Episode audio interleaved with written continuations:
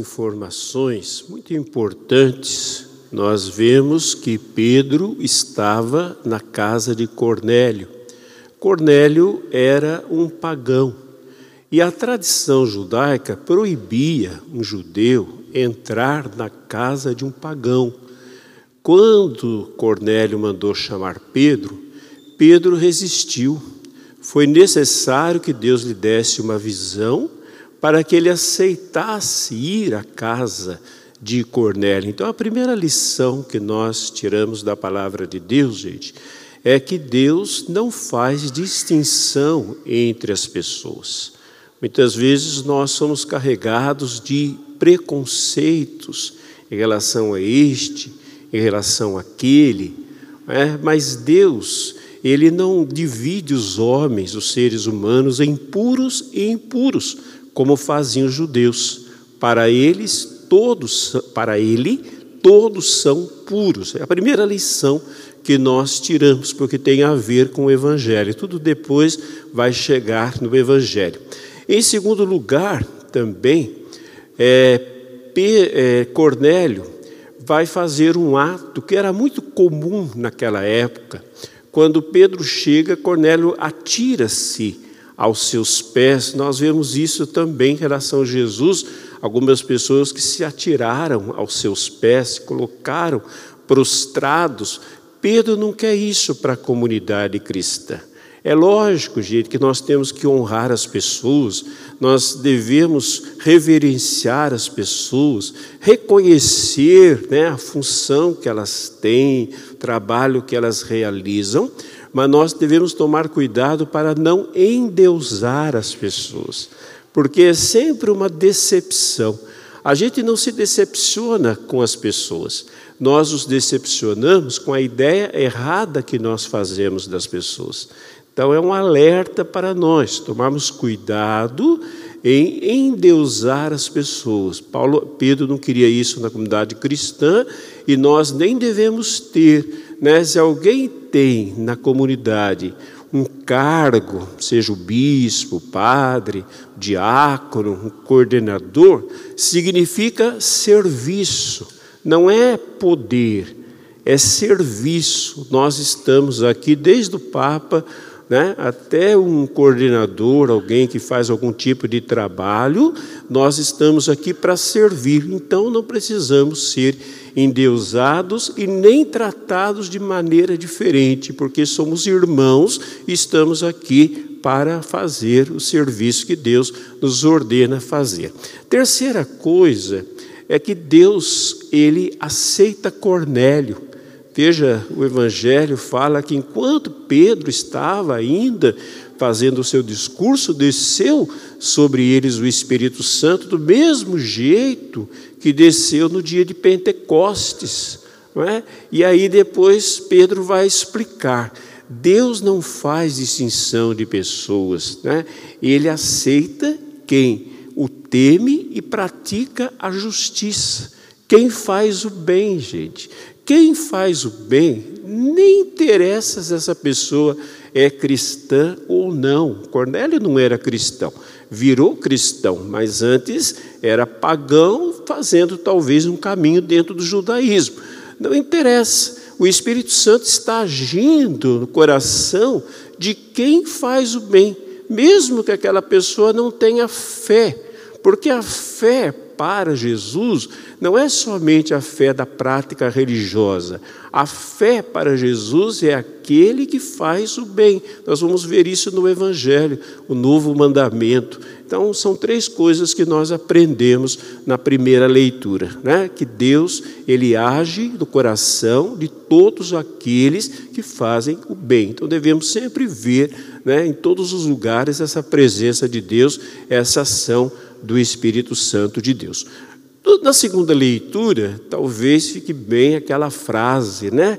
Tal filho, tal pai, ou tal pai, tal filho. É exatamente isso que o apóstolo João nos fala, que quem ama nasceu de Deus, tem tudo a ver com Deus.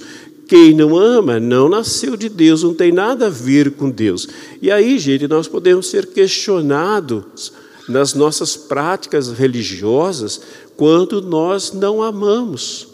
não é? Podemos ser bons na oração, podemos ser é, assíduos às celebrações dominicais, até semanais, podemos é, rezar terços, fazer novenas, podemos ser bons religiosos. Se nós não amamos, nós não temos nada a ver com Deus. Mesmo o bem que nós fazemos, se não for um bem inspirado pelo amor, desejo verdadeiro de fazer o bem, não se aproveitar do bem que eu faço, porque tem muita gente também fazendo bem, mas a pessoa se aproveita, então deixou de ser bem. É lógico que, que aquela pessoa que recebeu bem foi beneficiada, mas a pessoa que fez o bem não foi beneficiada em nada, porque ela tinha outros interesses. Isso serve para nós também. E algumas vezes é assim que acontece conosco. No entanto, gente, se nós quisermos ser parecidos com Deus, de fato filhos de Deus, nós temos que amar. E aí nós vamos entrar de cheio no Evangelho, qual eu gostaria de me deter um pouquinho, porque o Evangelho fala dos mandamentos. Mandamentos. Nós conhecemos os dez mandamentos, que, nós, que na Sagrada Escritura é chamado de decálogo, né? os dez mandamentos.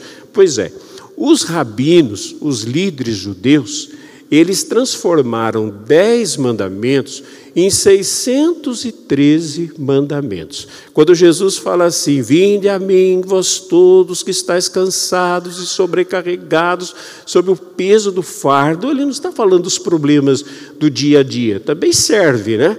Mas ele está dizendo para os judeus que ficavam debaixo de tantos mandamentos, aí eles não sabiam se eles estavam não agradando a Deus, porque era tanta coisa. E hoje, gente, que nós vivemos debaixo do mandamento do amor de Deus, tem gente que costuma se encher de mandamentos. Tudo para ela é errado, tudo é pecado. Ela fica vendo pecado onde não existe, erro na onde não existe, fica com medo da punição, né? Eu até fico pensando que Deus é esse que nos enche de mandamentos, os quais nós temos uma dificuldade enorme para cumprir e na verdade nem cumprimos todos mesmo, e diz ainda para nós: se você não fizer, eu te puno com o inferno. Olha a ideia errada que muita gente tem de Deus, não é? De um Deus estranho, de um Deus monstruoso, de um Deus é, exigente, de um Deus chato. Não, o Evangelho vai nos mostrar uma outra coisa e vai nos dizer como é que de fato nós podemos cumprir o mandamento. Aí Jesus, ele a princípio fala de seis mandamentos que tem a ver com as pessoas, né? Parece que ele despreza aquilo que tem a ver com Deus, mas depois João, né, na sua primeira carta, vai nos explicar: quem ama o próximo já ama Deus, então está tudo incluído ali. Depois, gente, com o passar do tempo, ele, ele diminui para dois: amar a Deus e amar o próximo. Já no finalzinho da vida terrena dele, diminui um mandamento só: ama o próximo. Você cumpre os doze, cumpre os seis, cumpre os dois e cumpre a lei toda. Olha a esperteza de Jesus e como ele aliviou a nossa carga, se é que nós podemos dizer que amar os outros é, é, é diminuir a nossa carga. A gente sabe também que não é nada fácil. Veja, no lava-pés, gente, Jesus ele diz assim: Eu vos dou um novo mandamento, amai-vos uns aos outros como eu vos tenho amado. João 13, 34 e 35. Mas já no finalzinho do lava-pés, quando Jesus está indo para a, o Monte das Oliveiras, ele fala: Vos dou um mandamento. Cadê a palavra novo? Não tem mais novo. Primeiro é novo mandamento. Depois não tem mais novo, desaparece o, o, o novo. Por quê? Qual é a explicação que nós damos para isso? Gente, a explicação que nós damos para isso é que o Evangelho de São João foi escrito é, muito tempo depois da, da, da, Páscoa de Jesus, né? da paixão, morte e ressurreição de Jesus. Então, o mandamento já tinha sido cumprido por Jesus, por isso que deixa de ser novo. Então, é o mandamento que ele nos dá essa explicação. Alguns pontos de reflexão para nós em relação né, ao mandamento do amor que nós encontramos no Evangelho. Em primeiro lugar, gente, Jesus dá uma qualidade nova ao mandamento. Até porque no Antigo Testamento também era dito para amar as pessoas. Eu creio, gente, que não tem uma lei feita no mundo, nem no mundo antigo, nem no mundo moderno, que mande fazer mal às pessoas. Até mesmo aquelas que mandam fazer mal às pessoas, muitas vezes as pessoas entendem como bem, né? Ainda existe alguma coisa. Mas no, no mundo, digamos assim, mais moderno, mais, né, onde as pessoas têm as coisas mais claras, assim, né, o Ocidente principalmente, nós não temos certos tipos de leis que vão fazer mal às pessoas. Não é assim que a gente pensa? Pois é. Então, aí eu posso pensar assim, olha, se eu for seguir o Antigo Testamento, por isso que o Antigo Testamento ele serve de base para o Novo, mas ele não pode ser seguido à risca, gente. De jeito nenhum, porque não tinha ainda a luz de Jesus. É Jesus que vai cumprir o Antigo Testamento naquilo que deve ser cumprido e que vai limpar algumas coisas que não têm a ver com Deus, que tinha mais a ver com os homens. E aqui ele vai dizer para nós o seguinte: amai-vos uns aos outros como eu vos amei. Antes você podia amar, você devia amar quem? Quem é seu parente quem é né, da sua raça, no caso os judeus só amavam os judeus, os demais eles desprezavam. Quem faz o bem para você, quem te ajuda, quem é simpático, e é assim que às vezes nós entendemos o amor, não é? Ah, tá, eu vou amar e amar é fazer o bem, eu vou fazer, para quem faz para mim, é uma espécie de uma troca, né? A pessoa me faz o bem, eu faço o bem para ela. Mas Jesus não manda a gente amar os inimigos. O inimigo faz o bem para a gente. Jesus não amou os inimigos a nós. Na cruz ele diz: perdoai-lhes, porque eles não sabem o que fazem é os judeus, os romanos, e todos nós estamos incluídos ali. Veja bem, gente, então qual é a qualidade do amor? Qualidade do amor que Jesus fala para nós, que compõe o novo, o novo mandamento, é amar como Ele nos amou. Olha, gente, amar de qualquer jeito já é difícil.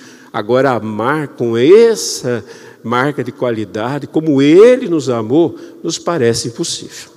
Mas vamos lá, não tenha medo não, que Jesus ele, ele não deixa a gente sozinho no meio da, da, da estrada, não, pode ter certeza. Segunda coisa, gente, os mandamentos são referenciais de um só, o amor ao próximo.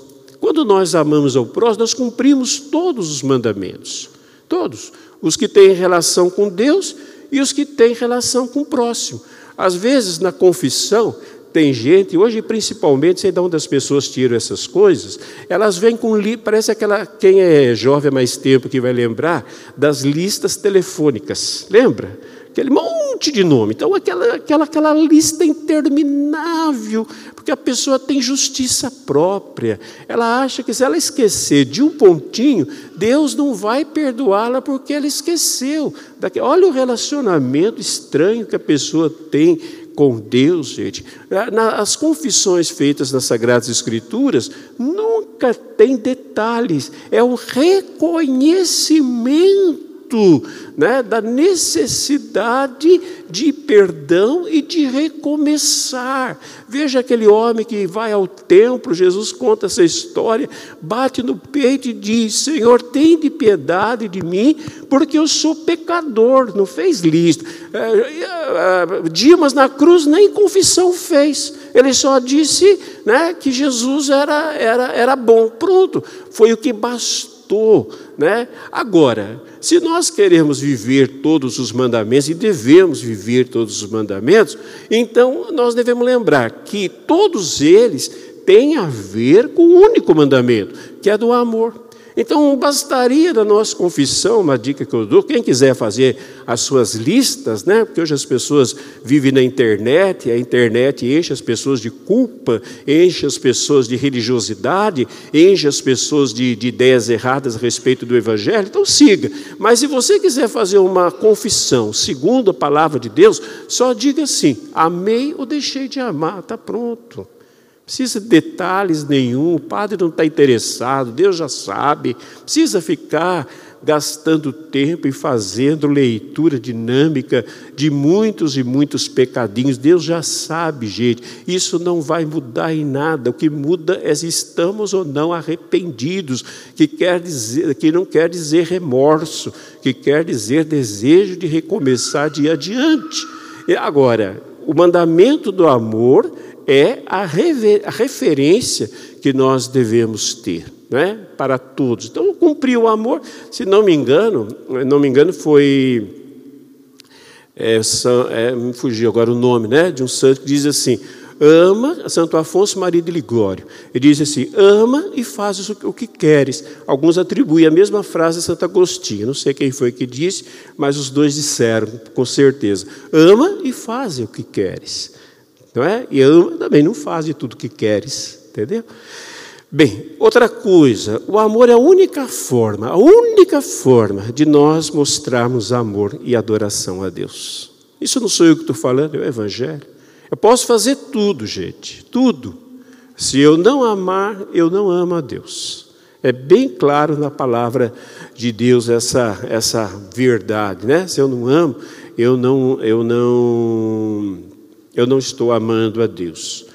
Agora, é, amar como Jesus amou, gente, não é uma é, seguir um exemplo edificante. Não é. Olha, nós não podemos imitar ninguém. Verdade é essa. As pessoas nos inspiram. Nós não, nós não podemos e não devemos imitar. Por quê que nós não podemos? Porque cada um é um. E outra, nós não devemos porque nós não somos aquela pessoa. Ela só deve nos inspirar no caminho a ser percorrido. Agora, quando nós falamos de Jesus, gente, como é que nós vamos amar como Ele amou? Me diga. É tarefa impossível. Né? Não adianta nem gritar, quem poderá nos salvar? Não tem. Não tem como, gente, a gente amar como Jesus amou. Bem, se não tem como a gente amar como Jesus amou, por que, que ele está dizendo que é um mandamento se a gente não pode cumprir? Hein? Se não posso, não posso. Amar como ele amou, pensa bem, gente. Pensa bem. Não dá. É impossível a gente amar como ele amou. Mas ele está dizendo: Este é o meu mandamento amai-vos uns aos outros como eu vos amei. Porque, gente, o amor na palavra de Deus não é esforço, é fruto. O amor é fruto. Nós não amamos com o nosso esforço, aí fica um amor humano. Nós amamos pela força de Deus, aí é possível. Então, o mesmo Jesus que nos disse que devemos amar, nos deu o poder de amar, nos dando a sua vida e estando dentro de nós para através para amar através de nós. Veja, vou terminar. Veja o que diz o evangelho de hoje. Diz assim: "Não fostes vós que me escolhestes, mas fui eu que vos escolhi e vos designei para irdes e para que produzais fruto já expliquei isso na semana passada, não é frutoso. Fruto único, fruto é o amor. E o vosso fruto permaneça. Versículo 16. Entender? Aqui diz: Não fosses vós que me escolheste, fui eu que vos escolhi, para irdes e produzais fruto, e o vosso fruto permaneça. Então, qual é o segredo para amar? A comunhão com Deus, a união com Deus. Qual é o segredo? Por que, que eu oro, gente? Estava falando aqui da oração. Então, a oração não tem valor se, se o amor é que tem valor, a oração, nosso culto, a Eucaristia, ouvir a palavra, estar aqui não tem valor? Tem, mas não é valor de cumprir obrigação, de orar, porque o calo apertou todo, não é esse o sentido da comunhão com Deus. Isso não é comunhão com Deus, isso é, é troca de favores, e Deus não está vendendo a sua graça para ninguém. Por que, que nós oramos? Por que, que nós comungamos? Por que, que nós ouvimos a palavra? Por que, que nós estamos aqui reunidos? Nós estamos aqui, gente, para acolher mais e mais a vida de Deus, para depois transbordar em amor. Se a gente não transbordar em amor, significa que tudo que nós estamos fazendo não está tendo efeito na nossa vida. E eu termino só com um exemplo. Só com um exemplo. A uva se transforma em quê? Suco de uva. ela é esmagada para se transformar em suco de uva, o vinho. Aí para alimentar, dar, dar sabor à vida das pessoas, trazer doçura à vida das pessoas, dar alegria à vida das pessoas. Para que, que nós estamos aqui?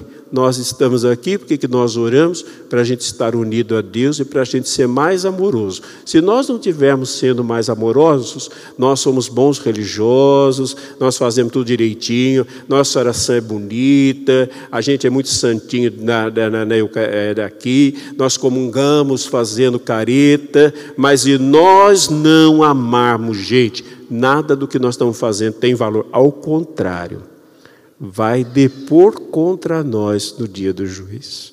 Porque a graça nós, Deus deu, cabe a nós recebê-la e acolhê-la. Amém. Então diga assim comigo, Senhor Jesus,